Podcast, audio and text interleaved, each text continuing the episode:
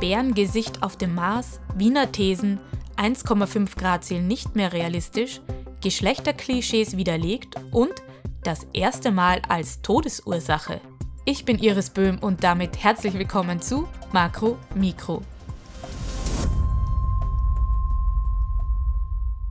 Auf dem Mars wurde ein Bär gesichtet, also zumindest eine Art Bärengesicht, das durch eine geologische Formation entstanden ist.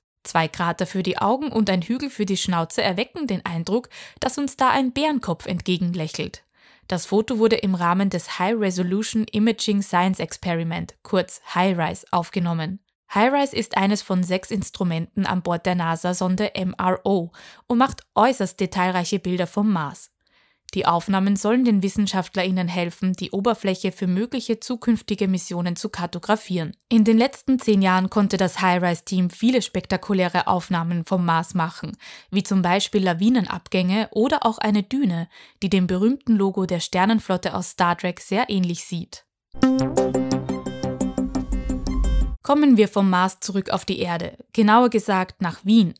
Denn dort hat die Österreichische Akademie der Wissenschaften gemeinsam mit ihrem deutschen Pendant, der Academia Leopoldina, die ersten Wiener Thesen zur Wissenschaftsberatung veröffentlicht. ÖAW-Präsident und ehemaliger Bildungsminister Heinz Fassmann erklärt, wie es zu der Idee der Wiener Thesen zur Wissenschaftsberatung gekommen ist und was die Ziele davon sind.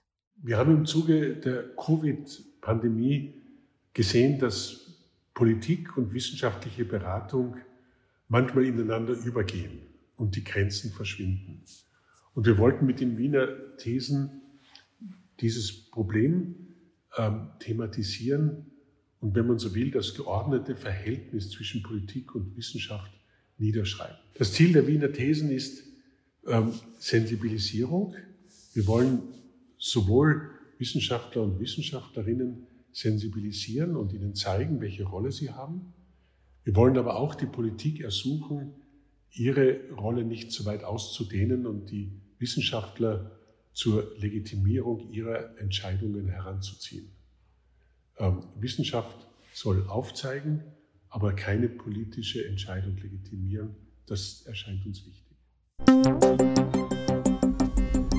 Wie wir letzte Woche gelernt haben, sind sogar Ameisen verärgert wegen des Klimawandels. Noch mehr werden sie sich aber ärgern, wenn sie erfahren, dass das 1,5 Grad Ziel des Pariser Klimaabkommens nicht mehr einhaltbar ist. Das zeigt jetzt ein Bericht, an dem über 60 Fachleute beteiligt waren. Trotz positiver Entwicklungen in den letzten Jahren sei es inzwischen unplausibel, dass die Erderwärmung auf unter 1,5 Grad bleibt. Das Besondere an dem nun zum zweiten Mal erschienenen Hamburg Climate Futures Outlook ist sein technoökonomischer Fokus, der auch gesellschaftliche Entwicklungen abbildet. Dabei werden die Klimapolitik der UNO, soziale Bewegungen und Proteste, Konsumverhalten und vieles mehr berücksichtigt.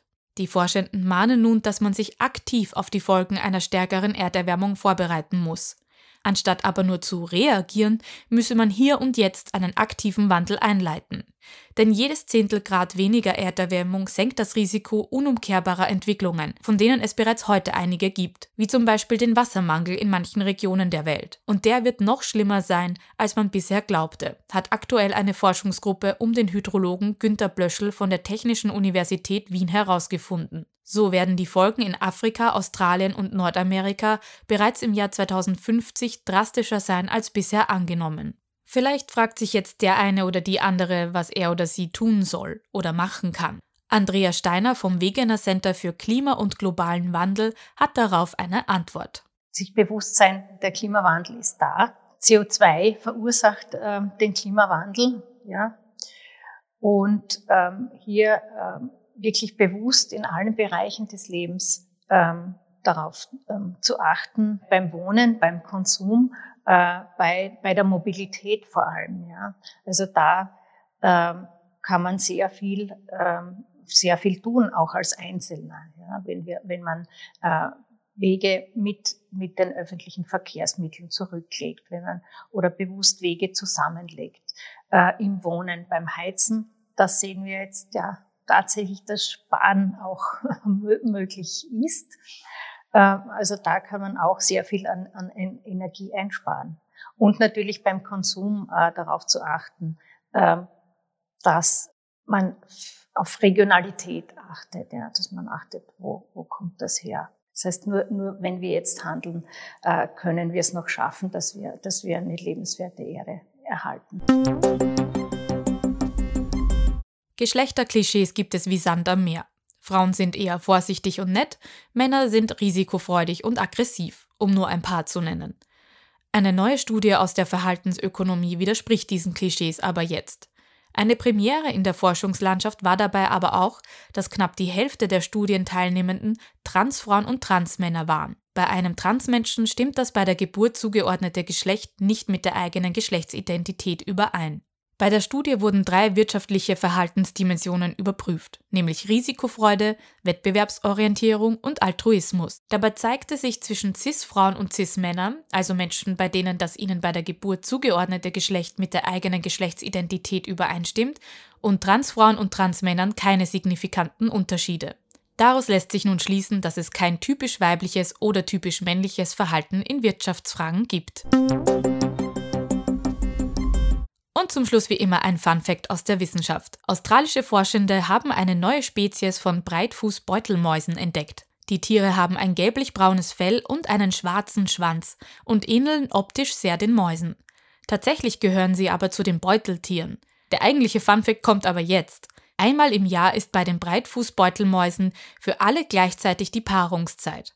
Weil sich die Weibchen in der Zeit aber mit sehr vielen verschiedenen Männchen paaren, kommt es zu einem enormen Konkurrenzdruck unter den Männchen. Die Folge? Sie sind so gestresst, dass sie sich bei der Paarung völlig verausgaben und allesamt kurz darauf an Stress sterben. Für kurze Zeit besteht die gesamte Population der Breitfußbeutelmaus deshalb nur aus Weibchen, so lang bis eben neue Männchen geboren werden. Das war Makro Mikro, dein wöchentliches Wissenschaftsupdate. Ich bin Iris Böhm und froh darüber, dass mein Partner keine Breitfußbeutelmaus ist. Bis zur nächsten Woche.